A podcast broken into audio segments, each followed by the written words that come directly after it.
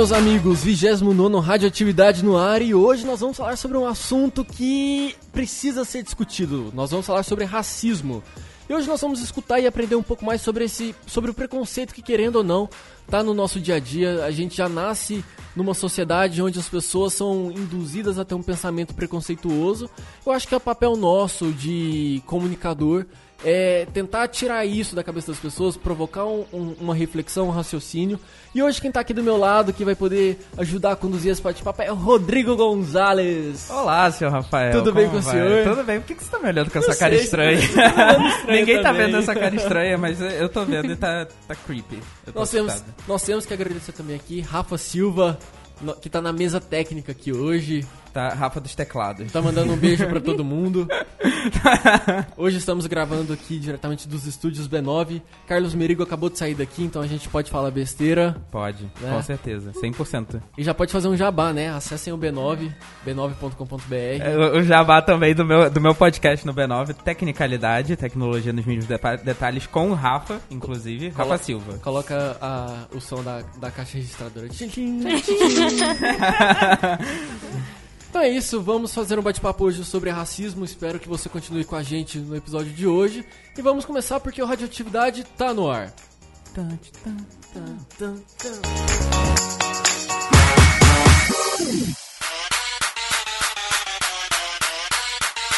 Baguncei a divisão. Esparramei, peguei sua opinião, um, dois, pisei. Se der palpitação, não dá nada, conta até três. Negrita dela cai, aquela que samba no Se quiser conferir, vem cá pra ver se aguenta. Miro muito bem enquanto você tenta. Rodrigo, quem quiser ir comentando o episódio enquanto, enquanto vai escutando, como é que faz?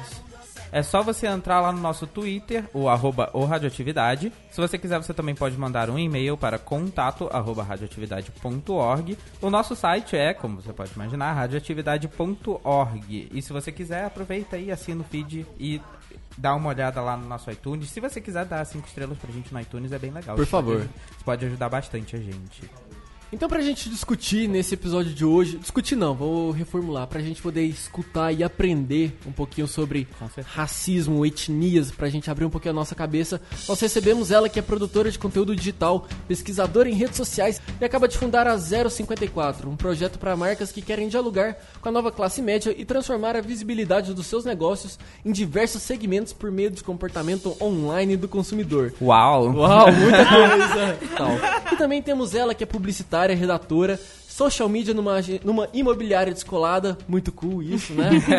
Curiosa de tudo nas horas vagas, que também escreve contos e microcontos e, e outras cocitas más no jessicacong.com.br e também fala sobre racismo e periferia no Twitter quase todo dia. Senhoras e senhores, uma salva de palmas para Nádia Pereira e Jéssica Borges! Uhul! Sejam muito bem-vindas. A carinha de apaixonado dele pra ela foi, tipo, muito ah. fofa. É. Momento ninguém, é, ninguém, ninguém pode ver isso, mas é normal, ok? pra não parecer que rolou um nepotismo. Ah. é, pode crer.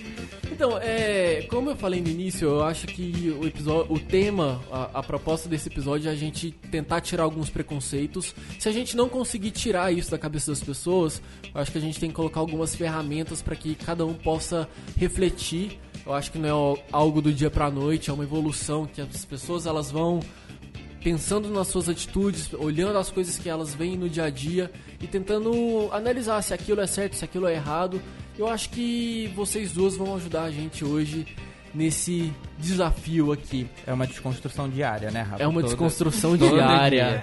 Isso. E assim, é, a gente hoje está inserido numa sociedade em que na internet todo mundo comenta, seja sobre racismo, seja sobre feminismo, seja sobre futebol, política. Hoje eu acho que a gente está inserido numa sociedade em que as pessoas estão muito a fim de discutir e às vezes as pessoas acabam discutindo além do sensato e entrando em, em discussões mais calorosas. Eu queria, eu queria começar o bate-papo é, levantando aqui um tema que eu vi hoje na BBC. É, primeiro falem alguma coisa, né? Eu tô falando demais. Sejam bem-vindos ao Radioatividade. Obrigada. Obrigada, obrigada, Rafa. É legal estar tá aqui. A Jéssica já é praticamente a nossa sócia, é. como diz Faustão, é. né? Ô, louco, bicho, sócia desde os tempos de perdido. Sim. Sou agregada, né? É. Agregada. E a Nádia tá estreando aqui hoje também. expert, já, já fez até TED sobre racismo. É, uma, uma dúvida minha, é, eu tenho um pouco de medo quando eu falo sobre a quando, quando eu falo, ah, nós vamos falar sobre racismo. É uma terminologia certa? É algo que é, é, uma, é a maneira adequada de, de falar? Porque hoje a gente precisa tanto rever as nossas atitudes que eu fico pensando se é uma maneira certa de começar a abordar o tema, falar sobre racismo. É uma terminologia certa? O que vocês acham? É, eu acho que sim. É importante, inclusive, separar preconceito de racismo, né? E discriminação, né? São três coisas bem São diferentes. três coisas diferentes. É, eu acho que preconceito tem a ver com um pré-conceito, que não necessariamente perpassa algum juízo de razão. E o racismo tem a ver com um sistema de opressão que é racional e que concede direitos a um e nega direitos a outros. E são coisas totalmente diferentes. É, são, são três são três atitudes assim humanas que meio que se complementam, né? Você começa com a estrutura racista, o que o racismo ele é estrutural, ele está em todas as camadas da sociedade e ele gera o preconceito velado que gera discriminação também. Então, E quando a gente fala é, de racismo, então, não, não, não é referente só à questão de cor e etnia. É, o, ra- o racismo ele se expande para outros subtemas, ou quando a gente fala racismo acaba sendo considerado único exclusivamente sobre cor de pele. Não sei se é a maneira apropriada de dizer. É isso? É, eu acho que não tá. Se a gente fala só de cor, a gente tá é, fechando muito essa questão, porque tem a ver com etnia, sim. Eu posso ser. Eu, eu, é que no Brasil é mais complicado isso, mas eu posso ser racista com um asiático, por exemplo. A gente não faz um monte de piadinha, chama todo Sim. mundo de japonês, etc. E a cor dele é branca, que supostamente é uma cor melhor aceita no Brasil. Então, a gente não pode fechar em cor, mas tem a ver com etnia, tem a ver com fenótipo, que é o, o seu tipo de cabelo, a sua cor, o seu nariz, esse tipo de coisa, características que são que- físicas que não são bem aceitas, não são aceitas, na verdade, pela sociedade, e tem a ver com, com etnia também. Isso que você falou de, de, de, de se identificar, eu, eu lembrei de um post que eu compartilhei tempos atrás no Twitter, até o Rafa que tá aqui, ele, ele me corrigiu, porque o Snapchat tempos atrás lançou um, um, um filtro que deixava as pessoas com o olhinho mais puxado tal, e que algumas outras pessoas falaram, ah, mas isso é racista tal, e outras falaram que isso não, é, não era racismo. Eu falei, gente, eu não enxergo racismo nisso. E o Rafa me corrigiu, e a Paula, uma colega também de Twitter, ela falou assim, ah, cara, é, só pode falar que é racismo quem quem é a pessoa que está sendo referida naquele assunto. Então, só os japoneses eles podem falar se é preconceito ou não, porque eles são japoneses e eles que vão se sentir ofendidos ou não com, com o filtro, né? Então, naquele momento eu parei pra pensar e falei, é, eu acho que falta um pouco de empatia, de eu me colocar no lugar do outro para tentar pensar se aquilo é racismo ou não. Mas aí, eu hoje, antes da gente vir aqui gravar, eu até levantei um texto aqui que eu encontrei da BBC que fala sobre um tweet da Ellen DeGeneres que ela associa, ela, ela publicou uma foto nas costas, uma montagem que ela tá nas costas do Usain Bolt e a legenda fala mais ou menos assim, ó. Daqui pra frente é assim que eu corro pra cumprir os meus compromissos. E a Ellen DeGeneres branca, o Usain Bolt negro. Algumas pessoas começaram a considerar isso como preconceito, outras não. E aí surgiu uma discussão que a gente volta no mesmo ponto do filtro do Snapchat. Será que é preconceito mesmo? Mesmo sem ter a intenção de ofender as pessoas? Como que acontece isso? Da gente tentar entender o, o que é certo, o que é errado, porque é uma linha um pouco tênue, sabe? E, e acaba rolando um pouco de medo de você falar algum tipo de, de besteira e sem perceber, sabe? Como vocês enxergam Ah, isso? é, você falou uma coisa que foi é preconceito ou não é, mesmo se a pessoa tem intenção ou não tem de ofender. Eu acho que isso vai além da intenção, não importa a intenção. Existe uma coisa, eu percebo assim, porque sou negra e, e lido com pessoas que são brancas diariamente, que existe um medo de, de você se assumir preconceituoso, se assumir racista, sabe? Qual é o problema de você dizer que realmente você tem preconceito, você, você é racista e aí é o primeiro passo para você começar a desconstruir, né? Então, não é uma questão de foi a intenção ou não foi a intenção, sabe? Como pessoas negras se sentem vendo isso, vendo uma, a foto de uma pessoa branca a, é, em cima, nas costas de uma pessoa negra correndo, sabe? Isso é o retrato do Brasil. 354 anos de escravidão foram construídos. O Brasil foi construído em cima de suor negro, sabe? Então é óbvio que isso afeta, que isso machuca, etc. Não é uma questão de foi a intenção, não foi a intenção. Pode não ter sido a intenção. Ah, vou machucar, vou, vou criticar o Bolt. Pelo contrário, provavelmente ela estava tentando ser engraçada. Mas, mas, pela ausência de enxergar a realidade do outro, é. às vezes você acaba. É, ele é uma pessoa branca, né? Uhum. É um pouco difícil você ajustar esse olhar. É, existe, existe aquela coisa da associação, né? É, quando a gente pensa que uma mulher branca está em cima de um cara negro correndo, você faz uma associação a, a uma foto clássica, por exemplo, de uma criança branca, loira, do uhum. século XIX, com uma, deitada em cima das costas de uma empregada negra, né? No início do filme Memórias Póstumas de Brás Cubas, tem inclusive essa cena de um garotinho negro é, em que o Brás Cubas ele monta nas costas desse moleque. Então, assim, existe um, um, Por mais que você fale assim, ah, isso não é preconceito ou é preconceito, existe uma associação de um, uma de uma sociedade com uma estrutura racista muito grande. Então essa associação é muito comum e faz as pessoas lembrarem disso, né? É, tem uma questão animalesca também, Sim, né? Exatamente. De que ele é um animal, o cara que corre muito, que é fora do comum e que obviamente vai ser associado a macaco. Inclusive tem capas de revistas americanas que tem é, que tem mulheres brancas abraçando macacos ou caras que fazem o fenótipo de macacos e que não é nada legal, sabe? Então, enfim, associação. É, é a, a, questão da associação, assim, você pode dizer que não é racista, mas aquilo lembra um episódio passado é, extremamente racista. É, é o caso dessa foto. Eu nem vi, nem acompanhei essa polêmica. Mas é. Mas é isso. É, você lembra exatamente do tipo de imagem que circulava no século XIX, que circula em, em determinados é, períodos da história, onde as mulheres se encarregavam de, usa, de usar as estruturas racistas para serem assim. Então, é, é a questão de associação mesmo. Você falou disso do Twitter. É, eu percebo que o Twitter é uma rede social muito rápida nessa questão de racismo, sabe? É, as pessoas reagem muito rápido e são coisas, enfim. E aí teve uma polêmica também com a questão dos nadadores do Brasil, do, os nadadores americanos que vieram aqui para cá, fizeram aquela festa toda e aí descobriu-se que eles estavam badalando e colocaram a culpa no estado, que eles tinham sido assaltados, enfim. E aí sites americanos começaram a trazer essa questão como um caso clássico de privilégio branco. E, os, e sites brasileiros começaram a reproduzir essa notícia. Eu vi, sei lá, acho que no Globo.com, sabe? Essa manchete. Sites americanos falam de privilégio branco no Globo.com. E é engraçado que eles tenham que que só quando uma mídia internacional fala disso, as mídias nacionais começam a prestar atenção, sabe? Porque realmente, se a gente inverte os papéis e coloca, se coloca um negro como se um negro tivesse feito isso, provavelmente ele não teria tido o mesmo, o mesmo tratamento que esse cara teve, né? E eu vi um tweet também muito interessante de uma americana e os Estados Unidos é um país, se eu tiver errado, me corrijam, mas que me parece ser bem mais preconceituoso nesse aspecto do que o Brasil, ou não? Possivelmente. eu acho que são é, estruturas racistas bem diferentes, assim.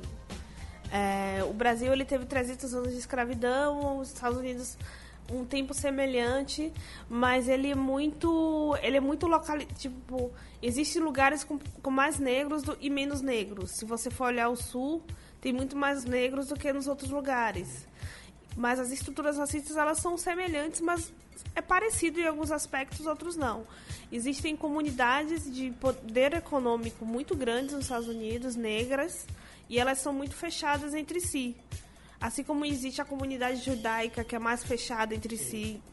Então, assim, a partir do momento que esse, essa pessoa negra ela é, rompe com essas barreiras econômicas ou frequenta lugares que normalmente é, pessoas brancas frequentavam, é, a, existe um, uma espécie de é, abertura para sofrerem racismo de forma muito frequente, né? É, eu não, não sei se, se isso é real, porque eu não, enfim, vivo aqui, mas Eu li uma questão, uma, uma, um texto falando que mais ou menos 3% da população dos Estados Unidos é negra, no entanto, lá racismo é um, um assunto aberto. E, e isso faz toda a diferença, eu acho, para a discussão, sabe? Porque eles falam abertamente de racismo. As pessoas que, mesmo de pele clara, se, se autodeclaram negras, não têm vergonha de falar pelo contrário, usam isso como uma forma de orgulho, etc. Debatem isso, vão pra rua, falam de morrer um, um cara negro num, numa cidadezinha. Hoje, por exemplo, eu estava escrevendo um texto sobre uma cidadezinha do, do, do sul, do interior da Flórida e aí na Wikipédia, eu fui procurar sobre a cidade e um verbete da Wikipédia sobre essa cidade tinha. Ficou famosa pelo caso do garoto que foi morto, o garoto negro que foi morto, etc. Então esse tipo de coisa faz toda a diferença, eu acho, na discussão, sabe? É, a, os Estados Unidos, eles têm, é, exemplo, até os termos a gente meio que copia deles, né? Tipo, privilégio branco. Uhum. É um termo que a gente... É, Apropria. É, a gente, o, o, Brasil meio. O português se apropriou, né? Criou o próprio termo. Então eles são muito. Eles são muito ativos porque eles têm muito poder de voz de comunicação, né? E a gente começou isso agora com a era das mídias sociais. Eu sempre tenho, eu tenho uma teoria que eu sou pesquisadora, gostaria de confirmar essa teoria, que tipo, é, antigamente, há 10 anos atrás, 10, 15 anos atrás, é, para você sofrer um, você sof sempre houve racismo, mas o, o assunto racismo ele precisava chamar a atenção da imprensa, a imprensa chegar lá e fazer uma matéria. E hoje não, assim, se eu sofrer um caso de racismo na esquina, eu abro meu Facebook e Sim, falo sim. sobre isso, né? E foi, e foi o que rolou também, é, o que tem rolado muito nos Estados Unidos, principalmente quando aconteceu, eu não lembro aonde que aconteceu nos Estados Unidos, mas que um cara, um, um, um, um cara negro foi, o o policial tava parou o carro dele e ele foi pegar o documento que estava no bolso do, da calça dele ou dentro da, do porta-luva. É, o cara falou tipo, olha, eu tenho licença para porte de arma, ela está aqui dentro, mas eu vou pegar, eu estou indo pegar o meu documento, ok? E o policial simplesmente deu cinco tiros no cara, o cara morreu. Né, simplesmente pelo fato de que ele poderia ter utilizado. Então, tipo, é, isso é, e a mulher dele fez, fez um vídeo fez ao vivo live, né? no Facebook mostrando o, o, o momento que, que aquilo tinha acontecido. Pouco depois dele ter sido atirado, de, do policial ter atirado nele. Então, tipo, isso deu uma voz muito grande, né? E, e, tem é, a, aparecido cada vez mais, principalmente nos Estados Unidos, esses casos de, de, de violência contra pessoas negras, né? Hum. Que vocês estão falando tanto aqui. Mas aí vocês tocaram num ponto que eu acho que é um, um divisor de águas hoje nessa realidade que a gente vive, que é a internet. Porque entra a vinheta analogias ruins do Rafael, mas é, quando, quando uma pessoa não tá bem, vamos supor, uma pessoa tá com uma infecção, um dos sintomas que ela vai sentir é febre. E febre, por mais que seja um sintoma bom do corpo, é, um, é uma sensação ruim, porque você vai ficar ali com sudorese, frio tal. Eu, a, a impressão que eu tenho é que a internet ela tem o papel de febre ela consegue provocar, ela consegue dar uma, uma sensação ruim nas pessoas para no final das contas promover algo bom.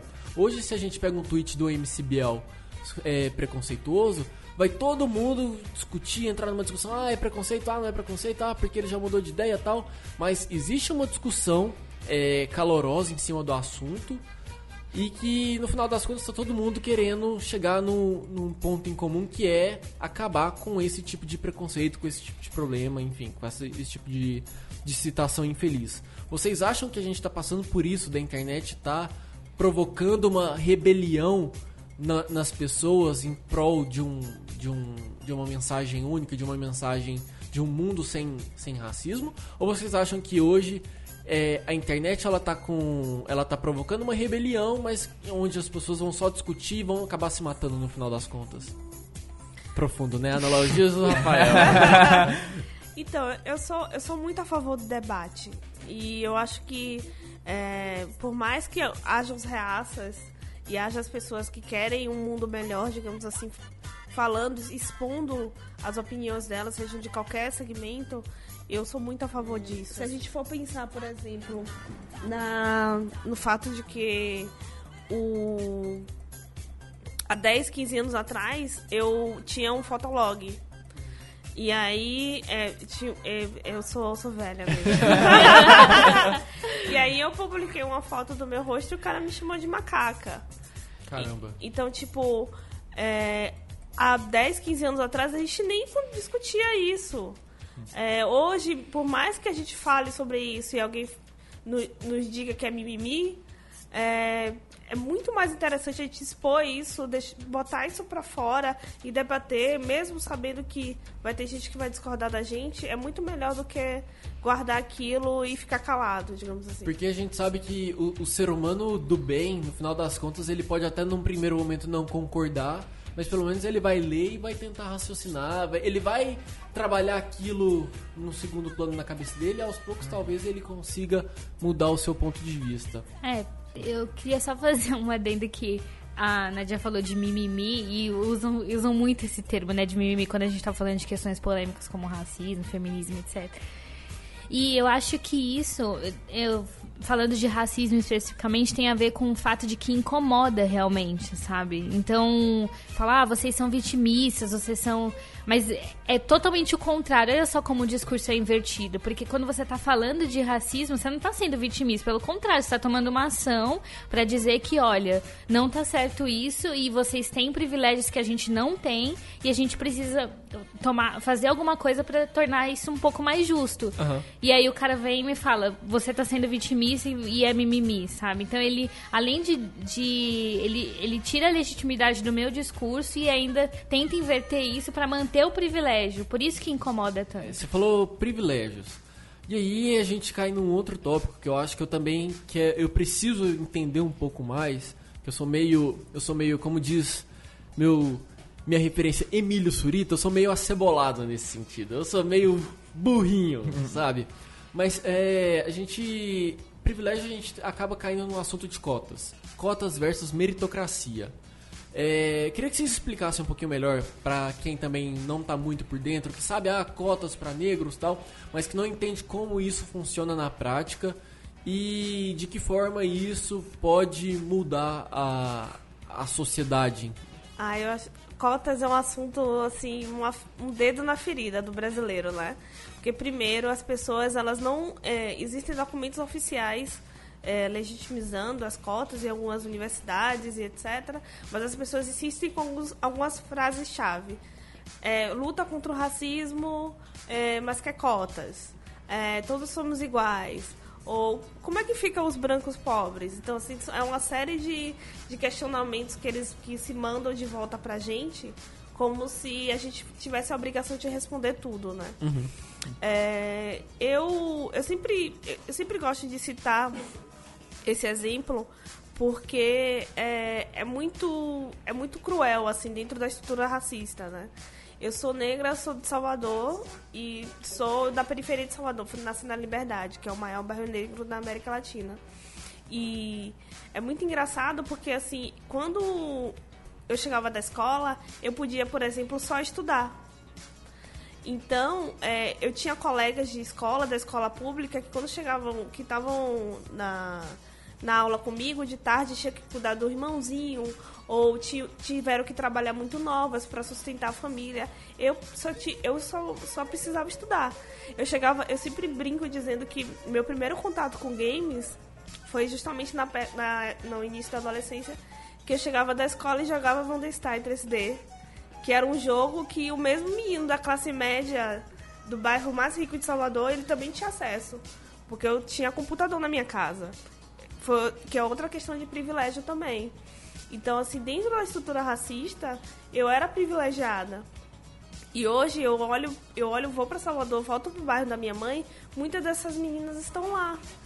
Porque elas não, elas não, elas não o racismo ele é tão cruel que não permitiu para elas sonharem com a entrada numa universidade, etc. É, isso é privilégio. Uhum. Então aí você já imagina um garoto que cresce dentro do, do, do, de um bairro nobre e tem acesso a tudo, e tem escola, e tem inglês, e tem intercâmbio, e tem um monte de coisa. E ele fala assim: ah, vamos, vamos, a gente precisa fazer, ter mais meritocracia. Que meritocracia é essa, sabe? Que você sempre teve acesso a tudo e muita gente não teve acesso a, a, a mesma coisa que você. Essas pessoas que falam essa questão da meritocracia, essa questão de ah, é, é todos somos iguais, não sei o quê, principalmente eu vejo muito o discurso dessas pessoas também é, vindo com aquela coisa tipo, eu batalhei para chegar onde eu tô. E e não tem, e não tem isso, sabe? E eu posso dizer isso com, com, com, com a maior qualificação do mundo por ser uma pessoa que teve tudo na vida. Assim, é, é de, de, de em termos de privilégios, né? Porque eu sou branco, porque eu sou homem, por, por um milhão de fatores. Eu nasci numa família de classe média, então eu tive todo para crescer e me tornar uma pessoa, um, um, profissional de, de alta qualidade. Como que vai etc, ser meritocracia, etc. sendo que você já teve tudo para poder chegar ah, onde você está hoje? É porque, é porque é, é, para muitas dessas pessoas vem aquele pensamento de tipo, ah, eu lutei para chegar aqui. Porque para elas, lutar foi uma questão de o pai chegar, botar ele no, no, no escritório de advocacia dele uhum. e botar ele para trabalhar. Só que uma pessoa, uma pessoa que vem da periferia não tem, não tem um pai que tá trabalhando no escritório de advocacia. A mãe, a mãe às vezes é empregado, o pai tá trabalhando num, em qualquer lugar, como pedreiro ou sei lá, qualquer coisa do tipo. E, e, e, e, não tem essa oportunidade. Às vezes, como a Nádia falou, não, não tem a oportunidade nem de chegar em casa e estudar. Às vezes tem que trabalhar para complementar a renda, então não é, não é, não é um esforço. Tá, é mas, uma, mas, é uma... mas, aí, é, deixa eu, só para eu também entender. Mas você não acha que, que essa realidade também ela não se aplica a pessoas que são consideradas brancas?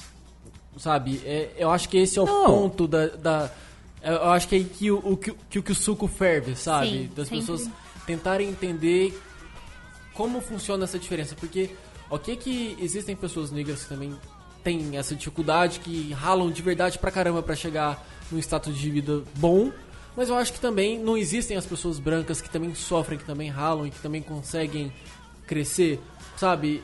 Eu acho que é esse a balança. Eu tive um professor de história que ele, assim, ele tinha a maior explicação, melhor explicação do mundo para falar de negro pobre versus branco pobre. Ele fala assim: ele falava assim: Gente, vamos imaginar duas pessoas, duas mulheres, uma negra e uma branca. Ambas são meninas da periferia e ambas têm o um ensino médio, digamos assim. E aí elas vão numa loja do shopping e colocam o currículo delas. E falam assim: "Ah, quero ser, quero trabalhar nessa loja do shopping de perfumaria". Aí eles sempre citavam uma marca famosa. E eles falavam assim, eles sempre citavam um shopping que ficaria, é, que era no bairro Nobre, Salvador. E ele falava assim, gente, sejam sinceros, olhem para mim. Quem, baseado numa foto do currículo, quem é, seria escolhida para trabalhar? Uhum. As, as duas meninas, ela tem o mesmo perfil, o mesmo currículo, o mesmo, elas moram, moram no mesmo bairro. E aí a, ele levantava a mão, quem concordava que a menina negra ia é, participar do processo seletivo e a menina branca ia participar do processo seletivo. Então é isso, assim. A resposta eu acho que você já sabe. É, é o mesmo que eu pegar o currículo de um homem e de uma mulher para uma Exatamente. determinada vaga. Exatamente. O mercado, espero que isso já tenha mudado um pouco, mas até então o mercado sempre dava preferência para homens, né? Sim. Ou quando Sim. dava preferência para mulheres, o salário inferior. Acho que 30% inferior, não sei é. o dado certo. Sim. É, e tem uma outra coisa que vestibular é só uma forma de você testar a qualidade de um candidato e que não necessariamente consegue selecionar os que são mais capacitados, os que são mais inteligentes para aquilo, né? E uma coisa que quebra esse, esse um desses tabus também, que é meritocracia, é que cotistas têm rendimentos mais altos que em universidades públicas do que pessoas que, que entraram lá por, por vestibular e etc. Dão Os rendimentos são altíssimos. oportunidade que é, então a gente está falando de pessoas que são sim inteligentes, que são sim capazes, mas que não tiveram realmente a, a oportunidade de estudar tanto quanto ou os, os, as mesmas ferramentas de estudo que teve um cara que pôde fazer um cursinho para vestibular, que não tinha que trabalhar, que tinha tarde livre, etc, Entendi. etc. É, é engraçado que muita gente ficou falando, ah, e os brancos, os brancos pobres? Eu fui olhando pro Uni. E. Eu também. É, lá em Salvador e tal. É, assim, eu posso afirmar que na minha época de estudante de jornalismo, 80% do, dos, dos, das pessoas que adquiriam o ProUni eram brancos e pobres. Eu fiz, eu fiz uma, uma, eu fiz um teste, eu passei no ProUni e fiz outro, outro teste para entrar na, na faculdade. E aí eu fiz um, uma prova mesmo de redação. E na prova, tinha, eles reuniram todos os, os todas as pessoas para ganhar a bolsa. E eu posso afirmar, assim, que 80% eram brancos pobres. É, porque tem uma. Porque assim, além tem um de você. É, né? além de você ser negro, você também tem que vir de escola pública, que Sim. supostamente o que supõe que você não teve dinheiro para pagar uma escola particular. E também existe a questão da, da cota social, né? Então, uma pessoa branca que veio de periferia, ela pode optar na universidade por uma cota social. Uhum. Que ela não, não, tem, a, não tem a questão da, da raça, mas ela é pobre, então ela pode optar por essa cota, é 50%. Mas, mas o sistema de cotas hoje, ele é uma medida, não é provisória, mas ele tem, uma, ele tem um planejamento para ele terminar. Sim. Como que funciona Sim. isso? Vocês têm detalhes? É, eu não tenho detalhes é, acadêmicos sobre isso. Não sei se a Nádia tem. Você tem? Não, não tenho. Mas eu sei que nos Estados Unidos o, o Obama foi privilegiado com... Privilegiado, né, entre aspas. Foi beneficiado com o sistema Sim. de cotas. É, mas o sistema de cotas acabou nos Estados Unidos há mais ou menos uns 10 anos. Existe possibilidade de você ganhar bolsa é, em algumas universidades. Existe a possibilidade de você ganhar financiamento de estudantil.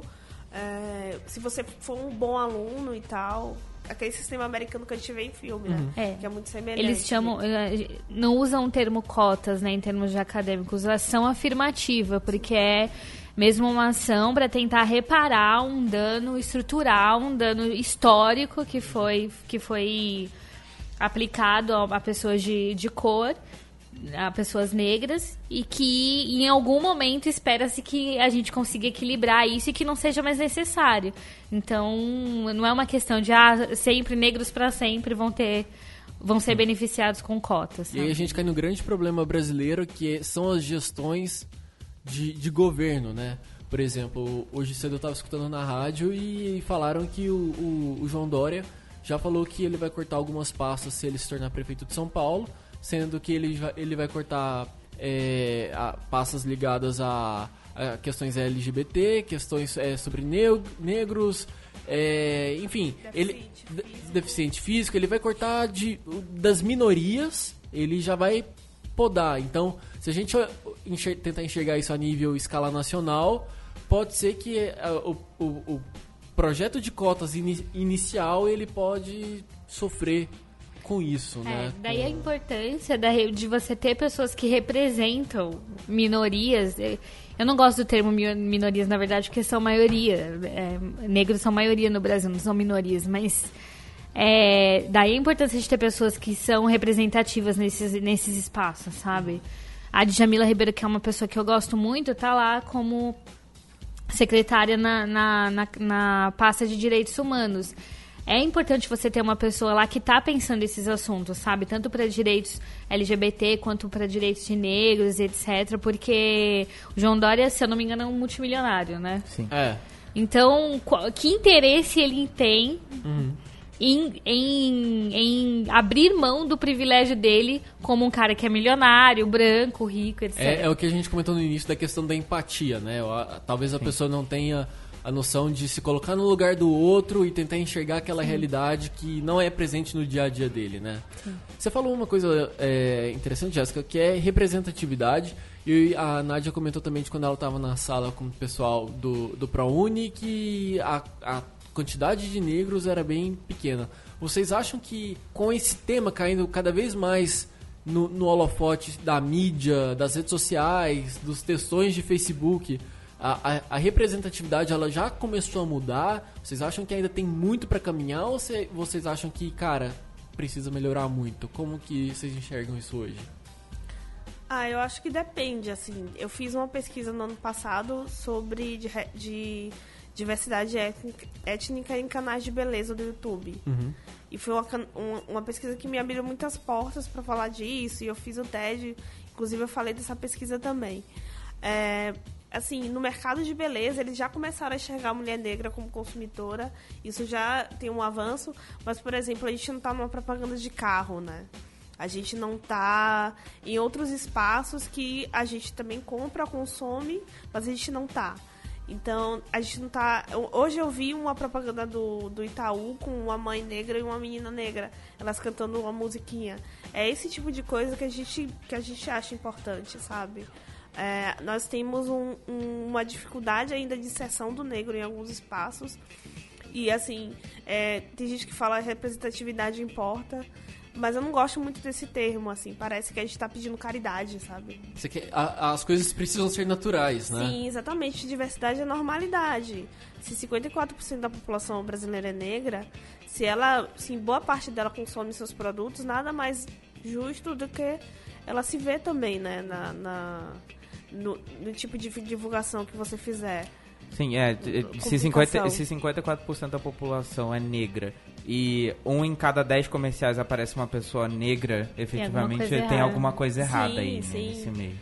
É, e assim, não somente comerciais e propagandas, né? Por exemplo, eu, eu adoro games. E aí, tipo, eu falei, eu, eu fiz. O, no meu TED eu citei a Daisy Fitzroy do, do Bioshock Infinity. Que foi uma personagem impactante para mim. E aí é, eu, eu zerei alguns jogos, tipo que eu gosto de jogo de tiro, né? E aí eu zerei o, o Call of Duty. Duty? Duty?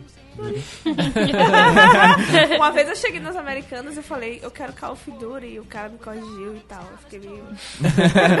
que mal! Aí, é, é, sim. Aí, tipo, aí, eu, eu joguei e só tinha a possibilidade de jogar como um cara branco. E, sabe, esse tipo de coisa incomoda. É, e, e, só, e só recentemente que isso tem, que isso tem é, mudado, principalmente no mercado de games. Assim, é, é, eu, acho, eu acho que é legal, até pela questão que o Rafa tinha falado da empatia, porque eu, eu como uma pessoa branca, homem, é, enfim, eu não, eu não sinto essa falta. É, mas eu achei, mas eu achei muito legal, por exemplo, você citando a questão do Call of Duty, que de uns anos pra cá eles começaram, eles são a maior franquia de jogos de, de, de first person, person shooters, né? É, FPS. FPS. E, e de uns tempos pra cá, em todos os Call of Duty tem personagens mulheres. Mas é, pra, são selecionáveis. todos de multiplayer, né? É, de, Se você de comprar o, o, aquele, o jogo normal, você não consegue ter um personagem que você faça customização, sabe? Sim, com certeza. É, é eu acho que é, é, um avanço, né? A gente, a gente tá avançando nesse, nesse caminho. Eu acho legal, enfim, você tá essa questão. É, mas respondendo a sua pergunta, é um avanço, mas ainda tem um, Sim, muita muito, coisa pra melhorar. Com certeza. Muito, muito avanço. Uma coisa que eu, eu tento sempre olhar no meu dia a dia, eu já comentei com a Jéssica que eu não me considero branco, eu me considero pardo, não me considero negro. Só que eu acho que, como uma pessoa que entende e, e vê os problemas, eu, eu preciso começar a tentar mudar isso no meu dia a dia. E, e o meu trabalho, eu trabalho com produção de conteúdo. E um dia, é, em um determinado cliente, eu falei, cara, essa página ela tá muito branquinha. Eu acho que a gente precisa começar a mudar isso, que é algo que tá ali no meu alcance, sabe? E eu, e eu cheguei pra equipe de criação e falei, gente, vamos procurar pessoas negras, vamos procurar pessoas com estereótipos diferentes. Talvez estereótipo seja até uma palavra errada, porque a gente já começa a colocar em, em, em caixinhas estilos de pessoas, né? Mas é, eu acho que a gente tem que começar a mudar isso naquilo que é possível, né? Se eu sou um, um, um empresário, dono, dono de, uma, de uma empresa e eu posso contratar profissionais, por que não contratar um negro, né? Por que não começar a dar oportunidade, dar abertura para pessoas que têm capacidade de profissional, têm capacidade de trabalhar bem, de atuar como uma pessoa como aí eu já ia falar besteira, mas é sabe, é, é, começar a dar oportunidade. É, Falta isso. É, eu entendo o que você está falando, assim, a gente pensa na diversidade na questão visual ainda, né? Uhum. Mas a gente precisa pensar em diversidade em todos os processos. Sim. A, a gente. É, eu, eu até falei isso no Digitalks que eu fiz, que a gente fez uma mesa muito legal, a mina da. a Nana da Think Eva, Think Olga ela falou um pouco sobre essa questão da visão da mulher e eu falei um pouco dessa questão da mulher negra. Se não houver uma mulher negra no processo de criação de uma campanha, seja ela na criação, no atendimento é, ou para fazer conteúdo, ninguém vai lembrar que precisa ter uma, ter uma mulher negra na, na, lá na ponta da comunicação visual. Então, assim, a gente precisa inserir o, o negro, é, por exemplo, 38% dos indígenas vivem em área urbana. E a gente nunca insere uma pessoa indígena no, no, no, numa comunicação visual. A gente não pensa numa pessoa indígena no processo seletivo de uma empresa. Ainda é muito novela, né? Tipo, ah, o, o branco loiro que mora no Leblon, no Rio de Janeiro, que acorda todos os dias, abre o jornal, toma um suco de laranja e, e não, né, gente? Vamos. Ou aquela propaganda da caixa, né? Que geralmente tem um cara indígena e ele tá vestido como. É, como como se estivesse no meio do mato e Sim. tal. Mesmo esse cara no meio do mato, ele tem um. um Totalmente estereotipado. Ele, é, ele tá vestido de forma ocidental como a gente, né? Sim. É, é, tem uma pesquisa que foi feita pela Danila Dourado, André Brasoli e Teresa Rocha. Importante falar porque deve ter sido um trabalho infernal. Eles pegaram as 50 maiores agências em 2015 e foram procurar os negros nessas agências. 0,74% dos cargos de diretoria eram ocupados por negros, as três pessoas das 50, das, das 50 agências. E mulheres, pior ainda, sabe? Em cargos de diretoria, 34% de, mulheres que ocupavam esses cargos. Aliás, é, desses cargos de diretoria, 34% eram ocupados por mulheres e todas brancas. Então, é, é óbvio que a gente não está nesses espaços, sabe? Eu lembro que, falando disso, que a Nádia comentou de é importante estar em todos os espaços, eu lembro que a diretora do Selma, a Ava, acho o nome dela, falou muito sobre isso, que ela não quer negro só como protagonista de um filme, ela quer na produção, na direção, etc. E eu assisti um filme que eu fiquei muito emocionada, que só tinha personagens negros e eram pessoas comuns, sabe? Eles eles não eram, eles não, não, não, não atuavam de um jeito específico, não eram viciados em hip hop ou qualquer coisa do tipo que são são estereótipos que são ligados às negras, eles eram, eram pessoas que trabalhavam, estudavam e etc. E eu fiquei emocionada, foi o primeiro filme que eu vi que, que tinha um monte de gente negra e, e, eu nunca tinha visto isso, sabe? Fui ver há dois meses atrás.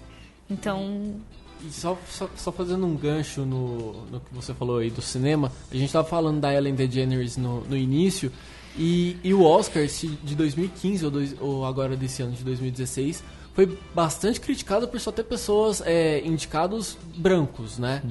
E, e, a, e, a, própria Ellen, já nessa matéria da BBC, ela, é, eles colocam umas aspas que ela criticou é, é, é, esse atraso da academia de começar a inserir mais negros, não só na questão de quem atuou, mas também na parte de produção, né? Aí ela fala, abre aspas, é surpreendente que tenha levado tanto tempo para todos, para todos nós percebermos que todos devem ser representados no cinema e na televisão.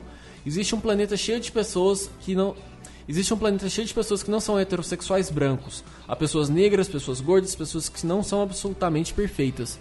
Então, talvez é, é, a questão da Ellen ela tenha sido um, um, comentário infeliz que ela fez no início, né? Que talvez ela não tenha percebido, mas que por outro lado ela não estou aqui defendendo ela, mas tô só tentando mostrar também um ponto de vista de que a gente precisa tomar cuidado com o que a gente faz, com o que a gente fala, porque às vezes a gente ofende sem sem é, querer. eu eu só cutucando aqui. Tá. Engraçado tá. que essa fala ela fala incluir pessoas é, incluir pessoas negras, gordas e pessoas que não são absolutamente perfeitas. Sim, Como assim? Isso. Então o, o, padrão de absoluta, absolutamente perfeito é o homem branco? É. É a pessoa branca do olho claro, sabe? Ela está se contradizendo na fala. Sim, sim.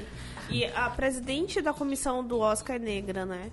Sim. Mas a, a, tipo, os, os tiozinhos que votam são, a maioria são, uhum. são, são caras brancos e velhinhos, sabe? Então, por exemplo, eles não reconhecem a importância, por exemplo, de uma protagonista mulher. Eu, sim, eu, eu sou viciada, sou super fã da, da Anitta do Feminist Frequency, né? E aí ela fez um, um vídeo falando sobre protagonistas mulheres em filmes. E aí ela falou, ela é muito engraçado o vídeo porque ela começa é, a a fazer uma relação dos filmes onde só há homens como protagonista. Aí ela para o, o vídeo e começa a passar a capa dos, dos filmes, né? E ela olha pro relógio, olha pro lado, olha pro outro. Se, é, é, tipo, se é, esse cara vê cinco filmes e cinco deles têm protagonistas homens e brancos, ele sempre vai é, achar aquilo normal, entendeu?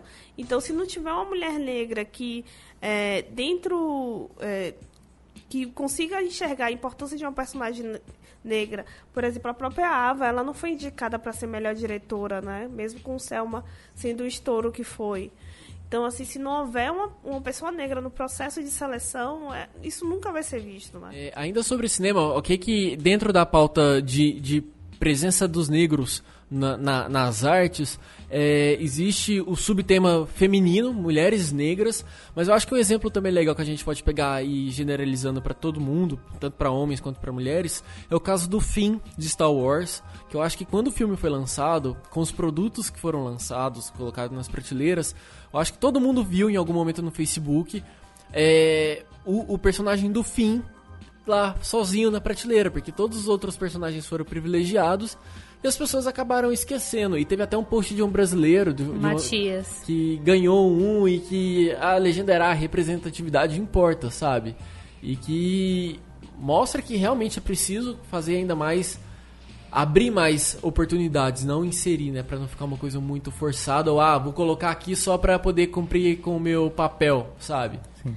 Trazendo de volta, pode parecer meio exibicionista, mas eu vou falar do TED de novo, porque assim, eu, eu, eu consegui, eu, eu falei sobre a questão de, da importância dentro da narrativa, né? A, a Daisy, a Daisy Fitzroy do, do, do Bioshock, ela é muito importante dentro da narrativa.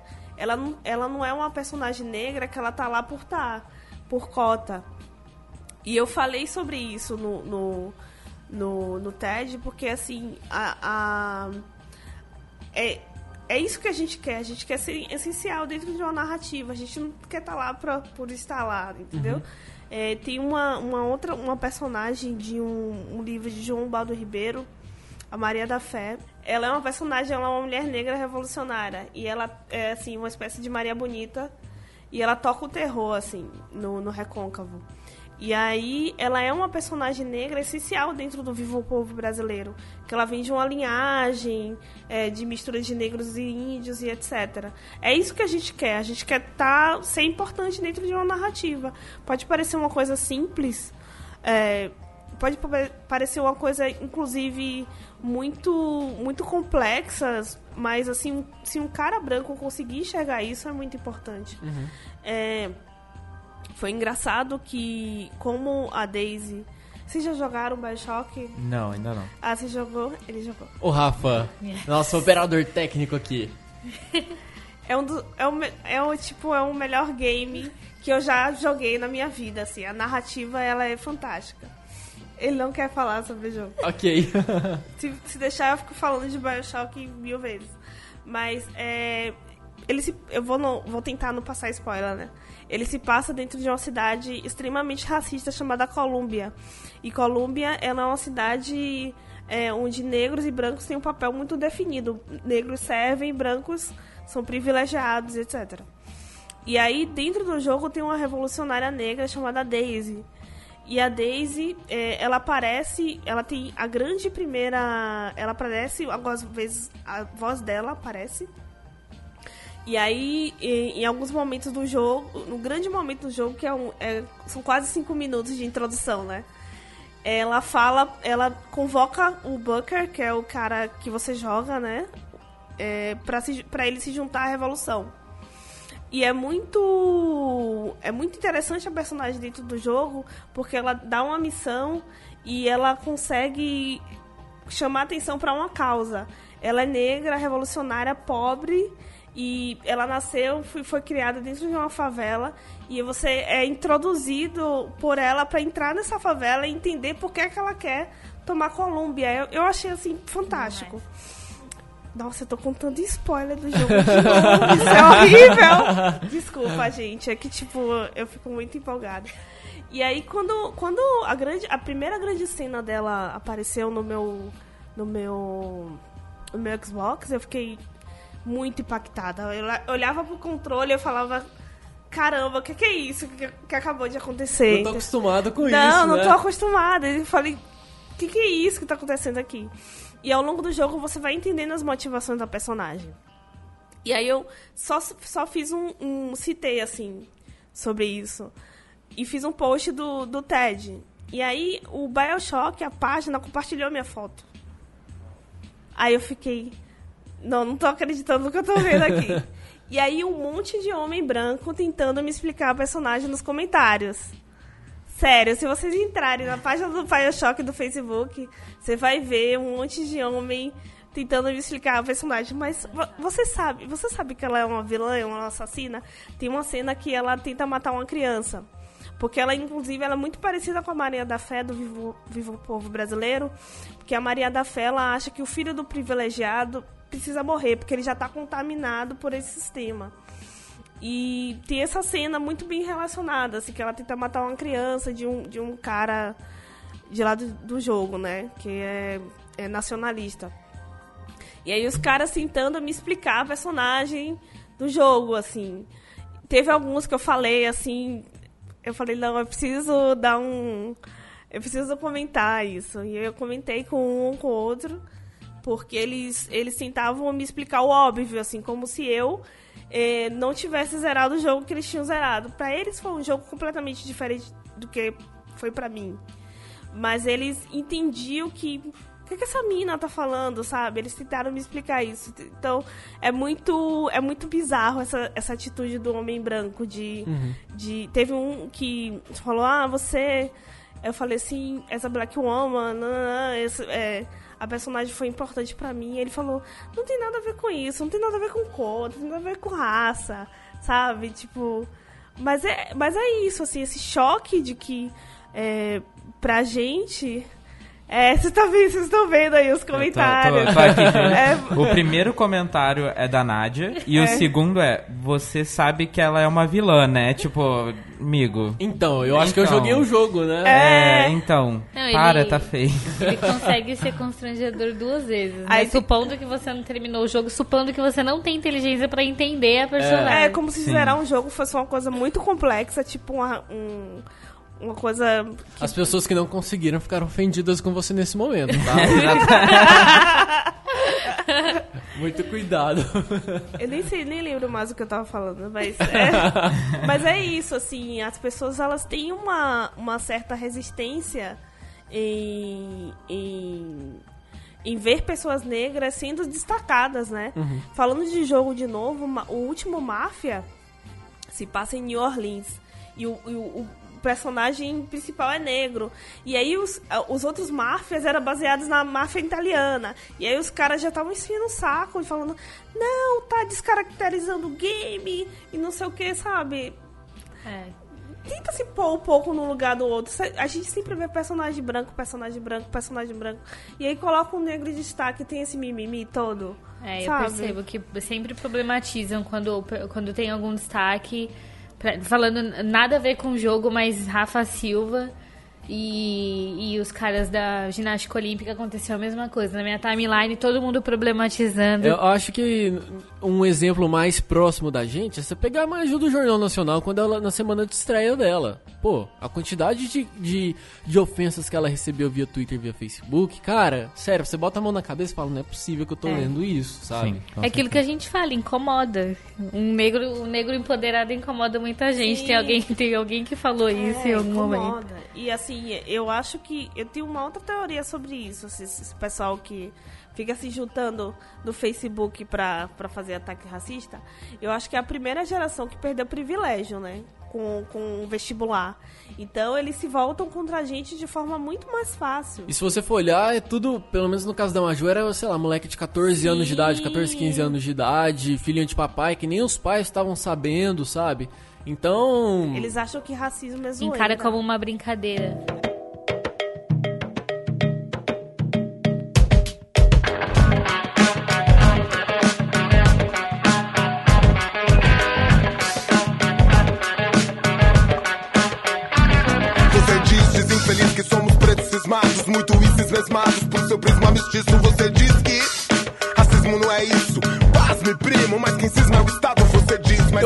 Num assunto que pode parecer um pouco espinhoso, mas eu, eu, quero, eu quero ouvir a opinião de vocês.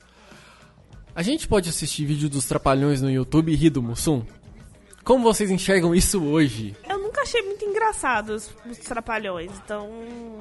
Porque o meu ponto é, é, é ele fazer piada dele mesmo. O, o, Renato Aragão, ele faz piada de nordestino, uhum. por ele ser do Ceará. O Mussum ele fazia piadas por ele ser negro. Como que vocês enxergam isso, sabe? É é uma coisa, cara, é uma realidade da época que hoje a gente não deve, é, obviamente a gente não deve seguir aquilo como exemplo, mas como vocês enxergam essa evolução e, cara, era, uma, era, era ele fazendo piada dele mesmo, sabe? Eu acho que é importante notar que, assim, eu não conheci o Mussum, mas eu imagino que ele não devia ter muita, muita noção da, da própria negritude dele. Isso acontece comigo, um exemplo muito clássico é meu irmão, por exemplo. Ele é negro, tem a pele bem mais escura que eu e faz várias piadas racistas, várias. Uhum. E ele o, e ele fala exatamente isso que você falou, mas eu sou negro, eu posso fazer, etc, etc. E obviamente não vou falar, pô, mano, né? Não, uhum. não vou entrar numa discussão louca com ele sobre isso. Porém, é, a gente já conversou muitas vezes sobre isso e eu falei uma coisa, e eu acho que é importante a gente notar e perceber e relatar que é racista, independente uhum. de que é um negro fazendo ou não. É óbvio que ele, como negro, pode falar de coisas de da realidade dele, é né? e de situações que ele cresceu aprendendo e, e, e reproduzindo como brincadeira. Uhum. A, a, adolescência dele, ele ouviu várias das piadas de neguinho, de fedido, de várias coisas desse tipo que ele fala hoje em dia, reproduzindo isso e como se fosse brincadeira, mas não deixa de ser racismo. Sim, sabe? até porque às vezes a brincadeira se torna de exemplo para um branco e achar que ele exatamente, pode, né? Exatamente, Sim. é isso que acontece. Eles aquilo... pegam aquilo, aquele personagem e usam para ofender, para uhum. machucar, etc. É, é, é, semelhante à questão do N-word, né, do, do niga. Sim. Tem é, a, a Oprah uma vez entrevistou o JC e ele, ela falou assim, de, é, a, o Niga, ele me incomoda. Ela falou the N-word, me uhum. incomoda. E ele falou assim, não, não incomoda. E ficou aquela coisa assim, tipo, eu como mulher negra tenho o direito de me sentir ofendida e falar sobre isso. Você pode fazer mil piadas, mas eu tenho o direito de falar e dizer, olha, isso me incomoda. É, eu acho que você não deveria fazer. Mas também, se você faz piada sobre si mesmo, eu meio... Eu, é difícil, mas eu vou meio que tenho que respeitar a sua posição em fazer esse tipo de coisa. Assim. Entendi. Assim eu, eu acho que é legal a sua atitude de conversar com ele e falar, gente, é, vamos parar com isso, reflita um pouco antes de fazer esse tipo de piada. É, porque é meio que você tá espalhando a mensagem, né? É, e o filho dele é negro, sabe? Meu sobrinho é negro, então eu fico imaginando, a gente tá numa geração que foi que é muito diferente da geração que ele, que ele vive, ele já tem 40 anos.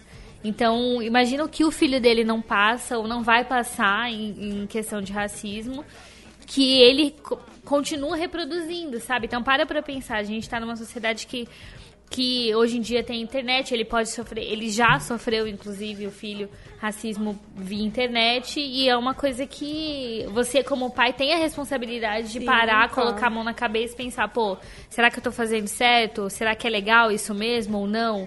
Sabe? Ele é um cara muito ligado, inclusive, em coisas que eu não fui, tipo, Racionais, curtiu caras do hip hop antigos que falavam já de racismo abertamente, que falavam da questão de, de periferia, que eu não conheci.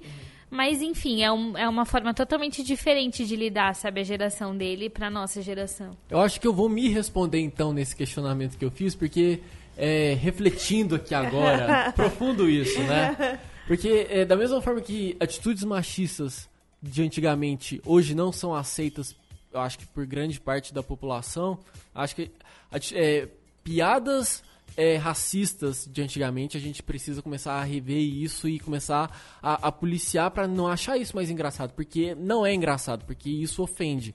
E também se a gente for entrar na linha do da famosa os limites do humor, é outro limbo que a gente vai e é uma discussão sem fim.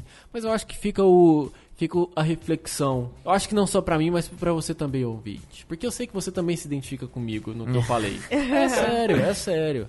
A gente precisa começar a, a, a, a questionar e, e, e uma das dos temas que uma das propostas que eu tenho para radioatividade, como no episódio de, de HIV, é porque tem muita coisa que a gente tem no nosso dia a dia e que às vezes a gente ou não sabe o que tá falando, ou às vezes a gente tem vergonha de falar, cara, é errado esse tipo de piada, é errado esse tipo de postura que eu tenho. Eu acho que se a gente tiver a humildade de chegar e perguntar e, cara, vamos conversar para ver se eu posso corrigir ou se não eu tô fazendo uma coisa que, ok, é certo.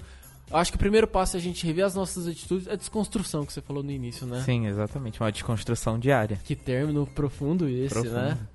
Eu certo. podia, eu podia falar até com uma voz um pouco mais grossa. Vai, é, vai, uma, pode falar, pode falar. é uma desconstrução diária. Uau. Uau. Que pra, ficar, sexy. pra ficar ai- ainda mais profundo. Jéssica Borges.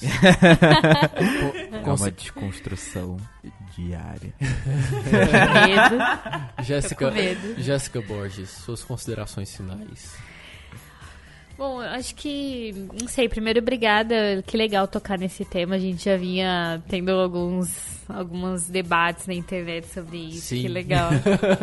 é legal a gente tocar nesse tema e trazer esse assunto, acho que quanto mais falar, melhor, sabe, porque não é positivo pra ninguém manter, manter o status de que...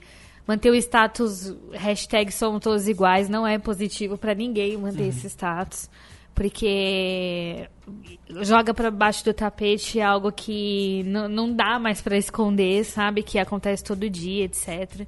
Então, quanto mais iniciativa pra trazer esse assunto à tona, melhor. E eu tô muito feliz de estar aqui, de poder falar um Coisa pouquinho. boa. É, não sou das minhas experiências, as coisas que eu percebo no dia a dia, sei lá, eu, eu digo que eu me tornei negra há dois anos só, porque até então eu, no questionário lá do, do IBGE, eu colocava parda também, porque eu tinha morria de vergonha de falar Aham. que, que eu era negra. E então acho que é uma discussão interessante, vale, válida pra caramba, e obrigada. Quer fazer algum jabá? Não sei. Perdeu tempo. É. Nádia. brincadeira, brincadeira. Quer fazer algum jabazinho? Pode, fica à. Não, não. eu tô- Carlos Merigo não está aqui. Não, eu não sei, eu não sei o que, que, que vocês costumam fazer, que vocês estão vendo. Não, Não, gente é. não, não tem. Não Você tem, tem algum Tem blog, o- algum site, é, algum canal no YouTube? sei. Ah, é, seu, seu blog, o seu Twitter. Cara, na verdade eu tenho um pouco de vergonha de divulgar meu blog. porque, sabe aquele blog que você só visita quando. Ah, por favor, né? Ah, por não, favor. mas, não, mas eu escrevo, eu escrevo lá, eu sou meio. Na verdade, eu Onde gosto- você escreve? Vamos direto ao ponto. Onde você vamos escreve? chegar Você ao tá enrolando, você tá Eu escrevo no jessicacomg.com.br, GE no final, G sem acento. Fica Jéssica G. É, Jéssica com G, sem acento.com.br. Que é um blog que eu tenho desde 2009. Tem um monte de, de coisa que eu faço lá. Textão. Textão, conto, textinho, Mini conto. tem mini é, conto. na, na verdade, na verdade, no blog dela tem muito textão e textinho. É, tem textinho também. E eu me aventuro por lá, porque eu gosto de escrever e falo sobre um monte de coisa e, enfim. Quem quiser Quem trocar quiser ideias visitar, com você. trocar ideia, tô lá. E no Twitter? Quer você divulgar seu Twitter? Seu Twitter é bloqueado, eu não sei se você não, quer... não, eu, eu, eu abri. Ela é abriu, ela com abriu G. você Olha RT nas coisas dela, É. finalmente. aleluia. É Jéssica com G também, Jéssica com G, arroba Jéssica com G. Muito obrigado pela sua participação. Obrigada. Aplausos para a Jéssica. Yeah! Nádia, considerações finais? Ah, eu acho super importante um espaço como esse, assim. Se a gente pensar que eu sou velha, mas, assim... Nossa, É. Eu já- Show de velhice, meu Deus Eu, é, não, eu tenho 33 anos. Então, tipo, Ah, me ajuda. assim, assim, vamos lá. se a gente pensar que, tipo, há 10 anos atrás a gente não discutia tanto isso, é, eu acho muito importante que a gente tenha esse espaço para falar dessas coisas. Falar sobre coisas que incomodam. Falar sobre coisas que incomodam e tentar mudar também, né? É, é isso que eu acredito hoje, assim. A gente precisa colocar pra fora e, e conversar sobre as coisas que... É, para que as, as novas gerações, que a minha sobrinha de 9 anos, ela tem uma... Ela enfrente menos dificuldades do que eu. E é isso que eu acredito, assim. Jabá? Ah, eu não tenho nada, assim, hoje na Tem sim, internet. tem Medium que tem textão também. Ah, eu tenho um monte de... Eu, eu, fa... eu escrevo muito no meu LinkedIn, assim. Uau. É, Uau, Essa, essa é nova. que profissional você. é, é Nádia Pereira, assim, joga no Google e me acha, assim, Seu- me acha. Sua, apresenta- Sua apresentação no, no TED já tá no YouTube. Como as pessoas podem fazer pra poder encontrar? Não, não tá no YouTube ainda. Tá no site do TED?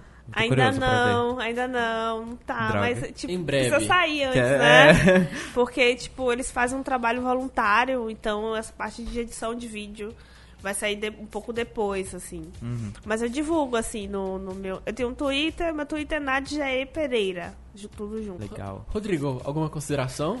Ah, eu tenho considerações finais. Eu acho que é muito legal a gente estar tá aberto aí a essa discussão. Eu acho que é, não importa o tamanho, é, o Radioatividade não é um podcast enorme, um, um, nem nada disso, mas a gente tem uma responsabilidade, querendo ou não, sendo um veículo de comunicação, de alguma forma, acho que a gente tem que ter, tá, tá aberto a tudo, e eu acho que essas discussões são muito importantes.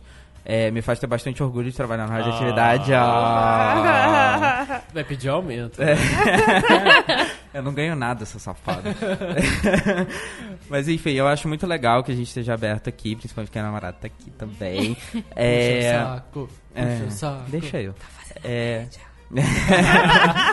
eu acho muito legal a gente estar tá aberto a essa, essa discussão. Todas essas discussões que a gente tem tido, a gente teve de feminismo, a gente já teve de HIV, agora a gente é, tá tendo aí de racismo. Espero que ou, muitas outras venham, porque tem muita coisa para ser debatida nesse mundo, né? Muita coisa que precisa mudar é, em cima disso tudo. E eu vou fazer um jabá também, de novo, outro jabá. Fique à vontade. Mais um jabá. Eu mando depois a nota fiscal. Pode, por nota, favor. Você vai querer nota fiscal paulista?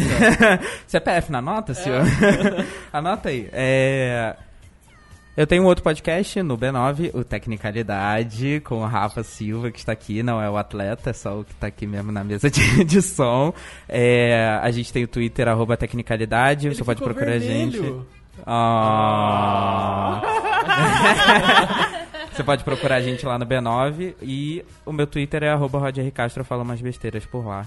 De vez em quando se vocês quiserem ver. Já que você falou do B9, nós temos que agradecer mais uma vez a disponibilidade do espaço pra gente poder gravar esse bate-papo. Sim, Agora muito também legal. eu escrevo pro B9. Ah, caralho. Falei, você começou, é, você começou, você começou ao contrário, você já começou fazendo jabá, é. entendeu? É. Tá, tá errado. Mirigo, se estiver escutando isso, já sabe, chama a gente.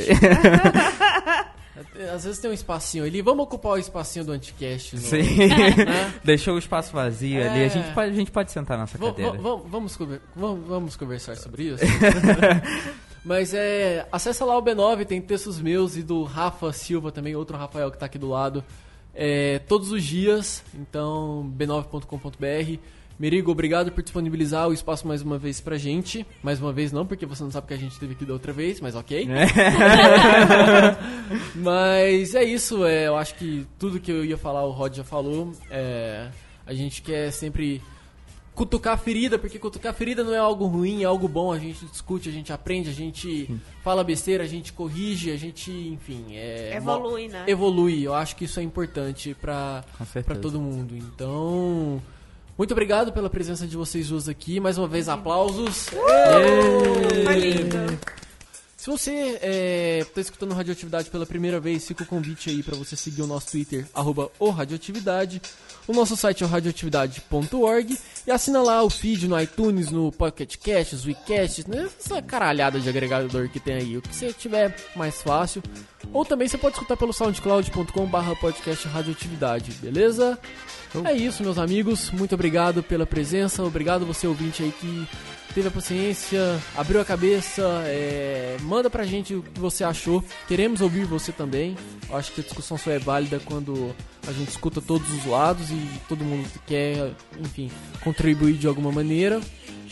Voltamos em breve com mais um episódio do Radioatividade.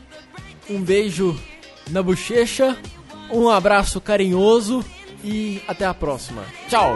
Valeu, galera. Bye, bye.